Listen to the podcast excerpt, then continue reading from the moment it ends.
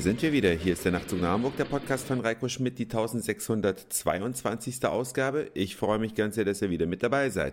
Und ich bin ja gerade wieder in Hamburg eingetroffen, war ja am Wochenende, zumindest am halben Wochenende, in Berlin. Und da war es grimmig kalt. Hammer. Also gefühlt wie in Sibirien. Und ich habe da Freunde aus Israel getroffen, die auch zufällig in Berlin gerade sind. Und wir haben dann etwas gemacht, was für einen Deutschen eigentlich eine absolute Selbstverständlichkeit ist, aber für die Israelis eher weniger. Die haben nämlich solche riesigen Elektrofachmärkte, wie wir sie kennen, nicht. Zumindest nicht in Tel Aviv. Und für die war das ein Fest, durch diesen Saturn am Alexanderplatz zu laufen. Den sind bald die Augen rausgefallen. Die konnten sich da gar nicht satt sehen an den Dingen, haben auch etliches gekauft. Ich frage mich, ob die unbegrenzt mitnehmen dürfen oder ob die genau den gleichen Zollschranken unterliegen wie wir auch. Denn wenn wir irgendwo im Ausland sind, uns vielleicht aus den Vereinigten Staaten ein paar günstige Klamotten mitbringen, dann wird man ja am Flughafen zur Kasse gebeten, wenn es einen Betrag von 400 und Äpfelstückchen übersteigt. Weiß nicht, wie das bei den Israelis ist. Auf jeden Fall wollte ich darauf noch nicht mal hinaus, sondern in diesem Saturn gab es eine Promoterin, die uns da zu einem Glas Sekt eingeladen hat. Und wir sind da so nett ins Gespräch gekommen und solche Situationen sind euch mit Sicherheit auch schon passiert. Man trifft für das erste Mal im Leben eine Person und kommt dann mit der so gut klar, dass man irgendwie das Gefühl hat, Mensch, eigentlich möchte ich die mal näher kennenlernen, weil das ist irgendwie so eine warmherzige Frau oder keine Ahnung. Es gibt so viele Gründe, warum jemand einem anderen Menschen sympathisch sein kann. Jedenfalls ist das Ende vom Lied, dass wir dann sogar die Facebook-Kontakte ausgetauscht haben. Also eine Dame von geschätzt, oh, jetzt darf ich nichts Falsches sagen. Ich verschätze mich bei, bei Frauen altersmäßig nehme ich immer total.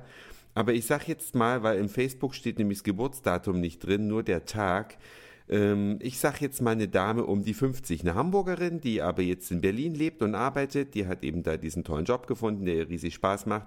Und mit der bin ich jetzt auch auf Facebook verlinkt. Und ich bin schon mal sehr gespannt, was da jetzt noch so alles rumkommt, wenn man sich so ein bisschen hin und her schreibt, ein bisschen besser kennenlernt. Einfach nett. Und Facebook ist so eine unkomplizierte Art. Ja, man muss nicht die Handynummern austauschen, weil das hat dann gleich wieder so einen komischen Geschmack, ne?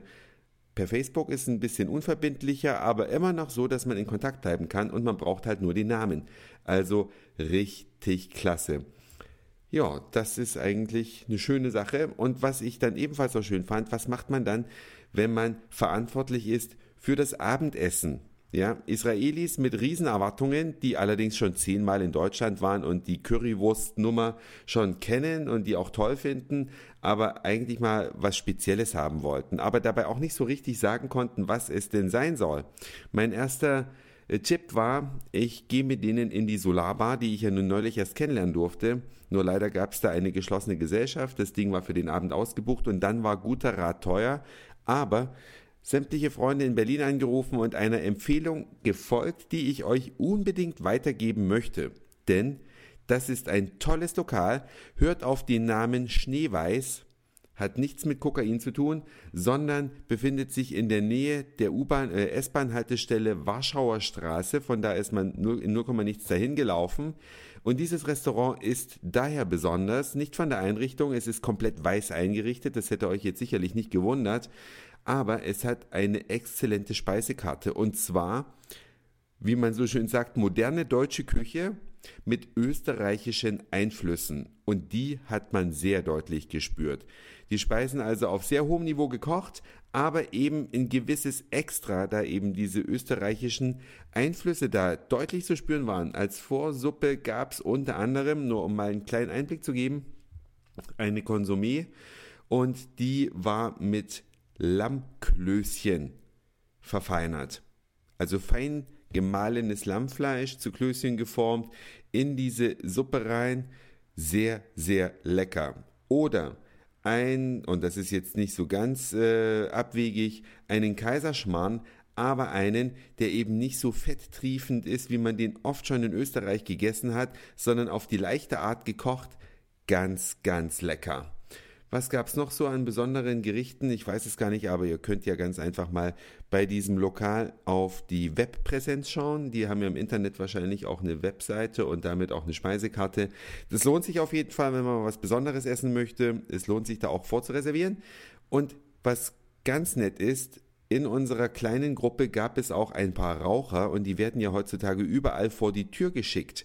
Nicht so in diesem Lokal, da gab es einen extra Raum, aber nicht so ein Pseudo-Raucherraum, was mehr oder weniger eine Abstellkammer ist, sondern ein Kaminzimmer. Der Kamin war auch an, richtig schön mit Holzscheiten, eine urgemütliche Atmosphäre, so dass die Raucher dann immer mal kurz rübergewandert sind, sich da eine angesteckt haben und dann wieder mit am Tisch Platz genommen haben.